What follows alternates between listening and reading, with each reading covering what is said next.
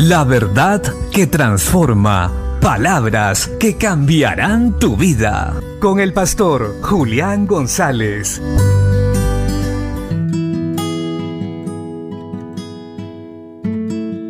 La Biblia dice en el segundo libro de las Crónicas capítulo 2 verso 1.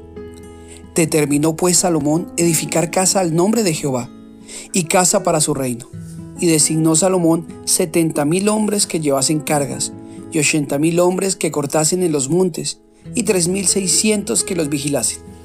Salomón, el hijo de David, del gran rey David, fue uno de los hombres más prósperos de su época, un rey muy sabio y muy rico. En sus primeros años determinó hacerle casa al Señor, un templo apropiado a su nombre. No se demoró mucho en hacer esto. Inició la obra y dispuso recursos humanos y económicos para hacer esto. Esto nos habla que si nosotros deseamos hacer la voluntad de Dios, debemos iniciar, no solamente debemos quedarnos en un buen deseo.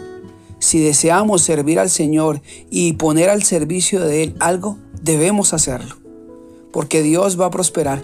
Este hombre dispuso miles de personas a la obra del Señor o a la construcción del templo.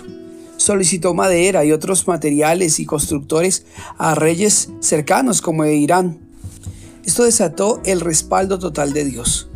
Y gente fue enviada de varios lugares para construir la casa del Señor. Y no faltó nada.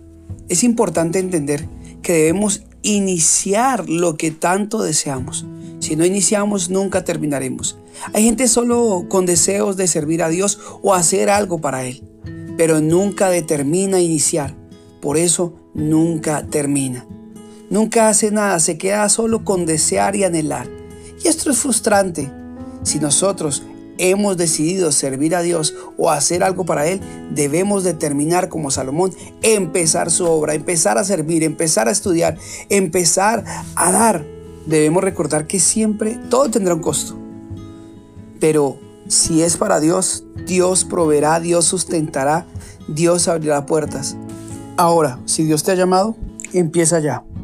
Es tiempo de tomar decisiones, de terminar.